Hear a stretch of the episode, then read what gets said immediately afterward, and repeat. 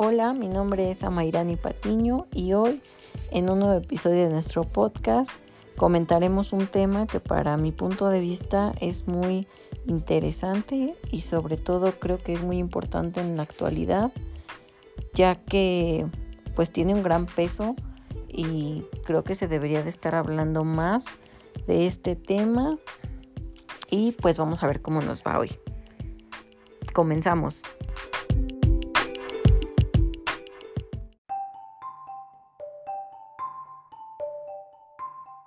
Bueno, ahora sí comenzamos chicos.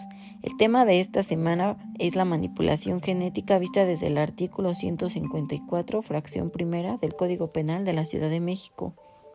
Es muy importante darles a conocer antes que nada para adentrarnos en el tema qué es la manipulación genética. La manipulación genética o ingeniería genética se conoce como una serie de técnicas o procedimientos que le permiten al ser humano cambiar o modificar el ADN. ¿A qué voy con todo esto? Ya es posible actualmente quitarle alguna enfermedad hereditaria a nuestros hijos y a sus futuras generaciones, ya sea VIH, cáncer, diabetes o tal vez solo modificar algún rasgo físico como el color de los ojos o alguna seña en particular. Ahora, a todo esto, ¿qué es el ADN? El ADN es una molécula que se encuentra en cada célula de nuestro cuerpo y se encarga de almacenar nuestra información genética. Los genes son segmentos cortos de ADN los genes le dicen al cuerpo cómo producir proteínas específicas. Aproximadamente nuestro cuerpo tiene 20.000 genes en cada célula del cuerpo. Juntos forman y constituyen el material hereditario para el cuerpo humano y la forma como funciona. Los genes están compuestos de ADN y esas hebras de ADN conforman parte de los cromosomas y estos cromosomas tienen partes apareadas de una copia de gen específico. El gen se presenta en la misma posición en cada cromosoma. Los rasgos genéticos como el color de los ojos pueden ser dominantes o recesivos. La manipulación genética es la formación de nuevas combinaciones de genes por el aislamiento de un fragmento de ese ADN. La creación en él determina cambios y la reintroducción de este en fragmentos en el mismo organismo o en otro, como por ejemplo en nuestros hijos, nietos. Esta práctica actualmente ya es castigada en el artículo 154, fracción primera del Código Penal para la Ciudad de México, que dice lo siguiente. Artículo 154. Se impondrán de dos a seis años de prisión, inhabilitación, así como suspensión por igual término para desempeñar cargo, empleo o comisión públicos, profesión u oficio, a los que, fracción primera, con finalidad distinta a la eliminación o disminución de enfermedades graves, manipulen genes humanos de manera que se altere el genotipo. Ahora, aquí en México aún no es posible que nosotros vayamos a una clínica especializada y le digamos, quiero que mi hijo sea de tal estatura o que no sea tan chaparrito, que tenga los ojos de color. Eso actualmente en México no es posible. Pero en Estados Unidos eso ya es posible y muchísimas más cosas. Creo que todos hemos escuchado hablar de algún artista o de alguna persona muy famosa o de algún conocido tal vez o familiar que, que van a este tipo de clínicas en el extranjero y pueden hacer esto.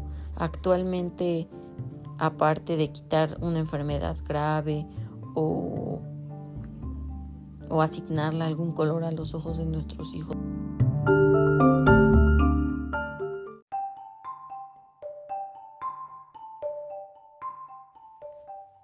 Alguno también de los ojos creo que es importante también mencionar que todo lo moderno nos está alcanzando. Todo, todo, todo. La actualidad viene con muchísimas cosas nuevas y creo que si para nosotros solo es público eso, como lo hemos visto en la ficción, pues se pueden hacer muchísimas cosas como la clonación. Muchos, muchas, muchas cosas ya son posibles en la actualidad. Y creo que hay que tener mucho cuidado con ese tipo de, pues de investigaciones o de acercamientos tanto a la ciencia. Creo que hay un punto en el que deja de estar bien, a mi parecer. Em, actualmente el Comité Asesor de Expertos de la Organización Mundial de la Salud, la OMS, publicó sus primeras recomendaciones sobre la edición genética en humanos tras dos años de investigación en la que han participado científicos, pacientes y organizaciones religiosas. En el 2018, después de que se conociera el caso de He Yankui, un científico chino que afirmó ser capaz de modificar embriones humanos, lo que resultó en el nacimiento de gemelas con aparente inmunidad al VIH, la OMS se encargó a un comité de expertos en edición genética elaborar una serie de recomendaciones sobre mecanismos de gobernanza nacionales, regionales y mundiales para la edición del genoma humano. El comité reconoció los beneficios potenciales de la edición del genoma humano para mejorar la salud humana y la medicina, dando como ejemplos el tratamiento y la prevención de trastornos genéticos, nuevas formas de promover la resistencia a las enfermedades, contribuir al desarrollo de vacunas, entre muchos otros, destacando que ya lograron notables avances en este sentido, por ejemplo, para tratar el VIH. No obstante, afirman que existen áreas de incertidumbre en cuanto a los posibles beneficios y riesgos. Por ejemplo, los rasgos manipulados del genoma humano podrían transmitirse a generaciones posteriores. También mencionan la falta de diversidad en las colecciones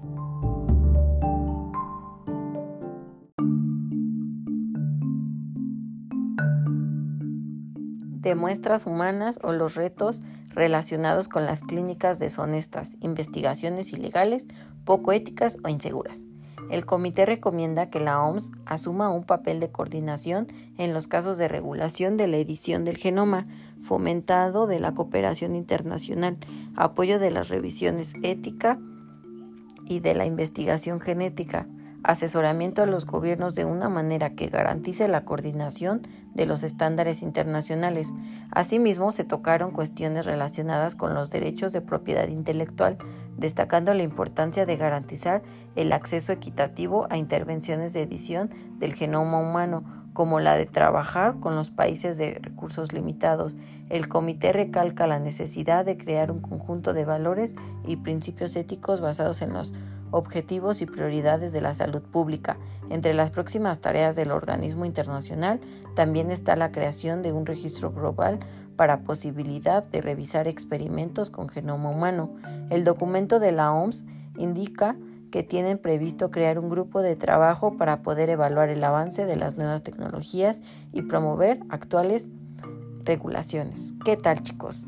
Creo que vamos muy muy bien en este tipo de investigaciones, pero creo que debe de tocarse esto con muchísimo cuidado, ya que estamos hablando pues de la OMS y, y creo que está súper bien que vayan por este camino, nivelando todo y pensando más que nada pues en todos los aspectos de las comunidades, de los países, de las regiones y en la religión, creencias, todo. Entonces vamos muy bien por ese lado, pero también creo que es muy importante que tengamos control de esto, porque este tipo de investigaciones se puede salir de las manos.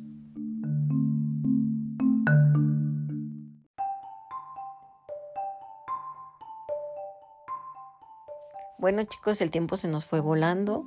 Creo que este tema es muy importante y esperemos que tenga más difusión y que se esté hablando más de esto.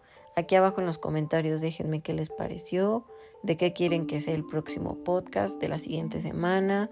Em, espero que les haya gustado el tema y también si ustedes saben algo relacionado al tema que tal vez yo no toqué, me gustaría que lo dejaran aquí abajo para que todos lo podamos leer y fue un gusto haber estado con ustedes. Espero que les guste y la otra semana nos vemos con un tema distinto. Les saluda a Mayrani Patiño, que estén muy bien y hasta pronto.